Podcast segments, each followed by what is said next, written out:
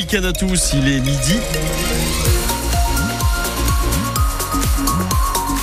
Votre journal sur France Bleu Héros. Et on commence par vos conditions de circulation dans le département. La9 est toujours fermée en ce moment dans les deux sens de circulation entre Orange et le Boulou près de la frontière espagnole. Concernant la 709, elle est ouverte mais chargée. Sortie obligatoire à Saint-Jean-de-Védas dans le sens Italie-Espagne. Des ralentissements aussi sont à prévoir sur la D612 entre Montpellier et Sète. Et concernant la météo, le soleil brille. Il fait très doux pour un mois de janvier jusqu'à 18 degrés au meilleur de la journée. Les annonces du Premier ministre n'ont pas convaincu les agriculteurs qui comptent remettre le couvert la semaine prochaine. La principale mesure, c'est l'abandon de la hausse de la taxe sur le gasoil non routier, mais aussi plus de sanctions pour les industriels qui ne respectent pas la loi Egalim pour euh, rémunérer correctement les producteurs. Benjamin Boilarami, le président des jeunes agriculteurs de l'Hérault, est mitigé après les annonces du Premier ministre. On s'est bien fait d'entendre. Ils ont compris notre désarroi, je pense. Ils ont eu peur.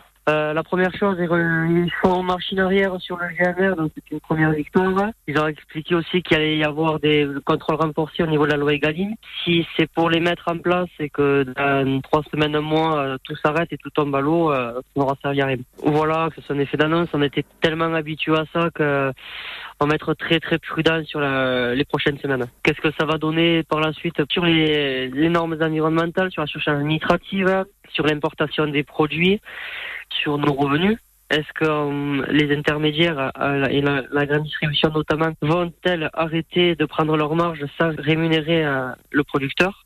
C'est des grandes questions que l'on se pose encore aujourd'hui. Le secrétaire national des jeunes agriculteurs annonce ce matin vouloir organiser le blocus de Paris et de la Petite Couronne dans la nuit de dimanche à lundi. Dans l'Hérault, les derniers agriculteurs mobilisés ont levé le camp à 22h hier soir à Lacadoule, près de Vendargues.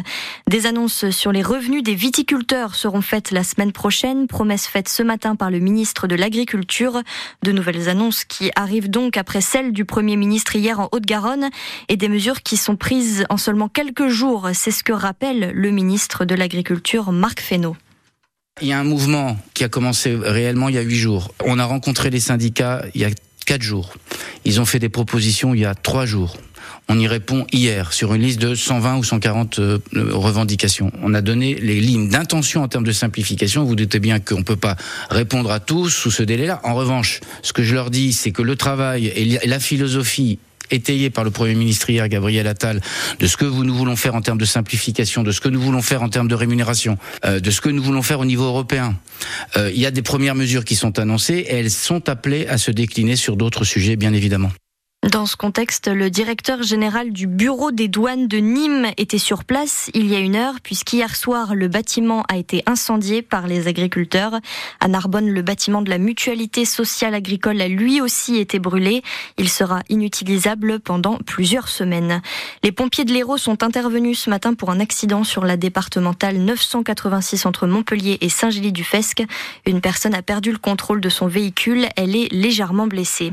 L'appel au secours d'une ex-otage au Super U de Trèbes a été diffusé hier devant la cour d'assises spéciale de Paris. Dans cet enregistrement, on entend le gendarme Arnaud Beltrame proposer aux terroristes de prendre la place de la victime. En mars 2018, Quatre personnes sont mortes lors de cet attentat terroriste dans l'Aude. Le procès des complices du djihadiste se tient jusqu'au 23 février. Quatre jeunes d'une vingtaine d'années condamnés par le tribunal de Béziers, ils ont tenté d'envoyer des colis avec un drone par-dessus l'enceinte de la prison. Ils contenaient entre autres du cannabis, un téléphone avec chargeur et de la nourriture. Ils ont écopé de peines allant de 8 mois de prison avec sursis à un an ferme. Le texte sur la loi immigration a été publié ce matin au journal officiel, largement censuré par le Conseil constitutionnel. 35 articles ont été totalement ou partiellement retoqués, comme le durcissement de l'accès aux prestations sociale ou encore des quotas migratoires annuels. L'opération train à 1 euro se poursuit le week-end prochain. Des billets de train Lio qui sillonnent la région Occitanie sont mis en vente dès aujourd'hui. L'an dernier, 820 000 billets ont été vendus et la fréquentation a doublé grâce à cette opération. Toutes les informations sont sur le site et l'application SNCF Connect. Ça chauffe entre Burnley en Angleterre et Montpellier en Ligue 1. Les deux clubs de football discutent de l'éventuel transfert de Maxime Estève vers le club anglais de Première Ligue. Le footballeur de 21 ans est, est convoité pour la somme de 12 millions d'euros, mais pour le moment, son départ n'est pas acté, Bertrand Queneut. Non, d'abord parce que si l'offre est alléchante, évidemment, 12 millions d'euros, 2 millions de bonus et 15% pour la paillade en cas de revente par le club anglais, eh bien le montage financier ne correspond pas encore aux attentes du club héroltais qui voudrait toucher cet argent dès maintenant, notamment pour recruter son remplaçant. Et l'autre point de blocage, il est là, pour le moment, trouver le successeur de Maxime Estève. La paillade s'est bien sûr activée, elle a sollicité des joueurs et des clubs, notamment Rodez en Ligue 2, pour le grand Serge Philippe Royao, 24 ans, mais aussi, mais aussi Modibo Sagnan, même âge et qui évolue à Utrecht aux Pays-Bas après avoir été formé à Lens et après un passage par la Real Sociedad en Espagne. Deux profils qui intéressent un club de Montpellier, pas forcément enclin à céder son international espoir, mais qui pourrait finir par le faire dans les prochains jours. Le contrat de Maxime Estève court en théorie jusqu'en 2025. L'équipe de France de handball est dans les starting blocks avant la finale contre le Danemark. Les Bleus se sont qualifiés hier soir après leur victoire contre la Suède à l'Euro en Allemagne. 34 à 30 dans les dernières secondes du temps additionnel. Le coup d'envoi de la finale, c'est demain à 17h45.